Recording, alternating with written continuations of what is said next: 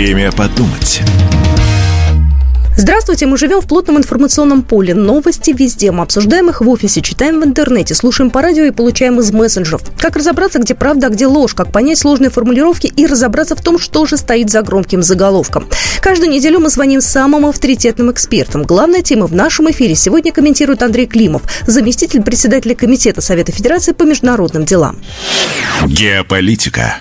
Россия понимает эмоциональный накал ситуации вокруг Нагорного Карабаха, но Москва категорически не согласна с попыткой возложить ответственность за ситуацию на Российскую Федерацию и российских миротворцев. Об этом заявил журналистам пресс-секретарь президента России Дмитрий Песков. Очень много было сделано без учета реального интереса народов, которые живут э, в этой части Кавказа, сделано задолго до наших дней. Но вот эти э, мины замедленного действия, они периодически активизируются, и это, конечно, наносит ущерб уже не первому поколению живущих там. Это первый момент, который важно иметь в виду. Второй момент, понимать очень четко всем, что вот э, конфликтных ситуаций, они растут из-за океана. Вот даже те события, которые, казалось бы, сугубо локальные, они на самом деле являются следствием политики разжигания страстей вдоль российской границы, которые э, являются частью стратегического замысла Соединенных Штатов Америки по сдерживанию России и последующему ее ослаблению и развалу. Это на самом деле э, объективная реальность, что бы там о себе не думали э, люди, живущие в странах вдоль наших границ, тем не менее их пытаются сделать заложниками вот таких вот э, заокеанских политических э, и не только политических экспериментов. И, наконец, последнее. Российская Федерация делает все возможное и даже порой невозможное, рискуя жизнями наших военнослужащих, в том числе, пытаясь не допустить там гуманитарной катастрофы и пытаясь максимально и квалифицированно разрешить эту конфликтную ситуацию. Все остальное, что происходит, на мой взгляд, больше напоминает политические спекуляции. Пресс-секретарь президента России Дмитрий Песков прокомментировал утверждение польских властей, что они прекращают поставки оружия Украине, поскольку планируют вооружать собственную армию. Песков сказал, что Польша является достаточно агрессивным государством, не гнушающимся подрывной деятельностью и вмешательством во внутренние дела других стран. Соседство с Польшей является не самым комфортным для Беларуси. Москва и Минск находятся на чеку. Ну, я хотел бы свою точку зрения ссориться. Они никогда ни с Германией, ни с Украиной, ни с Белоруссией, и я думаю, что и твой тоже.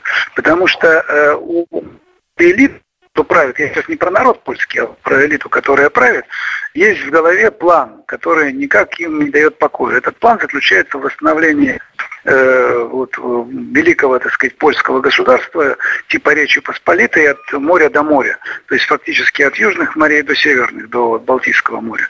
И это, это, эта мысль эта идея фикс, она порождает все вот эти авантюры, которые они продолжают на протяжении достаточно долгого времени. И даже когда они вступали в Европейский Союз, то они полагали, что через Европейский Союз они смогут переподчинить себе ту часть Восточной Европы, на которую они претендуют уже не первое столетие. Вот этого самое восточное партнерство, которое привело, между прочим, к гражданской войне на Украине и ко многим другим негативным последствиям, было в свое время, в 2008 году, именно поляками предложено. Так что здесь нет ничего нового, к сожалению. И с этой реальностью нам приходится учитывать ее и реагировать э, соответствующим образом.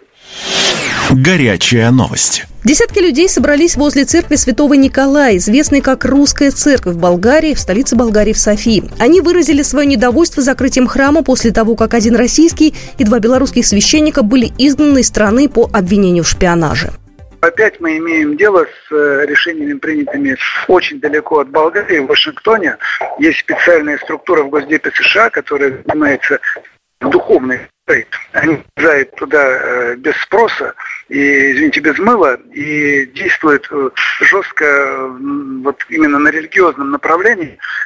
Вся эта история с фонаром, с этим как бы, как бы вселенским патриархом, э, тем проходило с так называемым Томасом на Украине, это же все которые возникали в недрах Госдепа США а потом реализовываясь через их, так сказать, наместников, которые иногда делают вид, что они священники великие, там, или даже там какие-то еще патриархи. Любое государство, включая наше, если оно суверенное, имеет право любого э, негражданина страны, ну, просто выслать, взять и выслать, да, потому что, ну, все-таки Он не гражданин страны.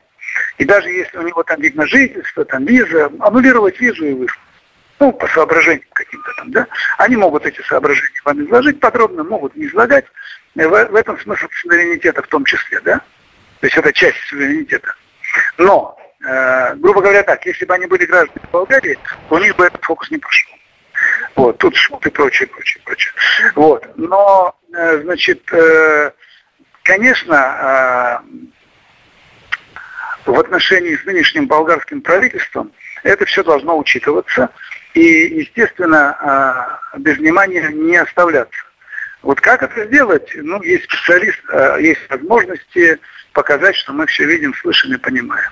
Вот. А сейчас была, скорее всего, специальная команда, прямо поданная болгарским властям, и они, значит, вот, забыв обо всем, включая об интересах собственных граждан, верующих, православных, они пошли на эту провокацию очевидную совершенно. Никаких доказательств какой-то антигосударственной деятельности наших священнослужителей нет и быть не может.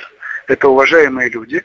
А все, что делается, это попытка реализация проекта. Только в том случае, о котором мы с вами до этого говорили, в части, допустим, создания напряжения возле наших границ, это уже разрушение того духовного мира, который объединяет православные народы. Опять-таки с целью вот э, внести там раз, раздрай э, и на этом строить свою политику, разделяя власть. Так что здесь, увы и мы сталкиваемся с разными проявлениями одного и того же зла. Э, центр которого расположен в Вашингтоне. Там ведь дело и в Украине, разумеется, и в Болгарии, разумеется. Но если вы вспомните, что есть еще, так сказать, большой русский мир, это мир главным образом православный, то атака и на него идет тоже в целом. Этот же православный мир, он расположен на всех континентах. Я просто имел возможность беседовать с, со священниками не, не, не только Русской Православной Церкви, но вообще с теми, кто разделяет принципы православия и относится к православным конфессиям.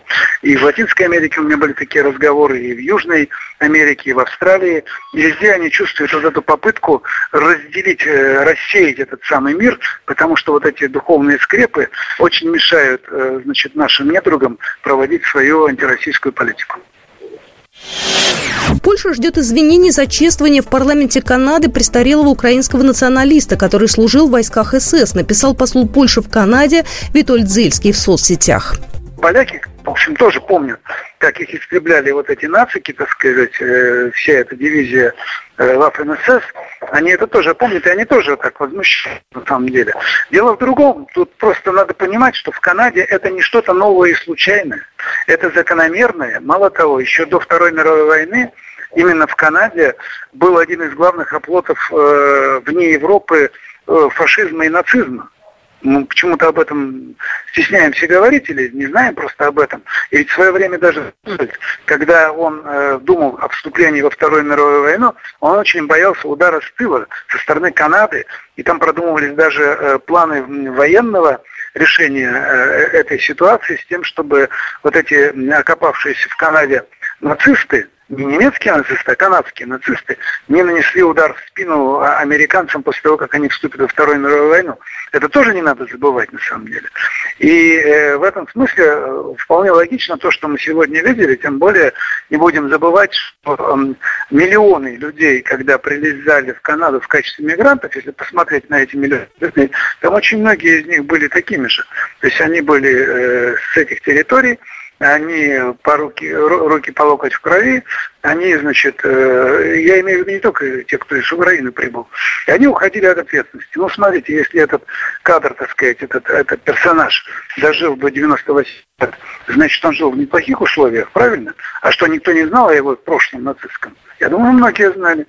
Вот, тем более, что ВАФ-НСС эта организация является преступной по решению Нюрнбергского трибунала. Тем не менее, пригрели, видите, и не просто пригрели, а он же после этого появления в здании парламента Канады, он же еще и, э, насколько я помню, и по сообщениям их СМИ, э, умудрился побывать еще и у самого Трюдо там в кабинете, и потом там его родственники этим гордились. Это, к сожалению, не случайная история, это не ошибка там протокольщика, понимаете. Это э, злонамеренная акция, Э, с расчетом на публичный эффект, такое зондирование общественного мнения, насколько оно готово принимать вот такие безобразия. И э, то, что, о чем говорил Лавров, это то, что впервые значит, против э, резолюции, э, осуждающей героинизацию нацизма, э, голосовали против этой резолюции открыто Италия, Германия и Япония, это тоже о чем-то говорит. Раньше они просто воздерживались или не голосовали в предшествующие годы. А в году вот эту резолюцию, когда ее выставили, значит, ну, большинство ее поддержало, но все-таки э, открыто голосовали против вот эти три государства, которые были соучастниками Гитлера во Второй мировой войне, прямыми соучастниками. И это была программа «Время подумать». Основные новости сегодня в нашем эфире комментировал Андрей Климов, заместитель председателя Комитета Совета Федерации по международным делам. Программа произведена по заказу телерадиовещательной организации Союзного государства. Время подумать.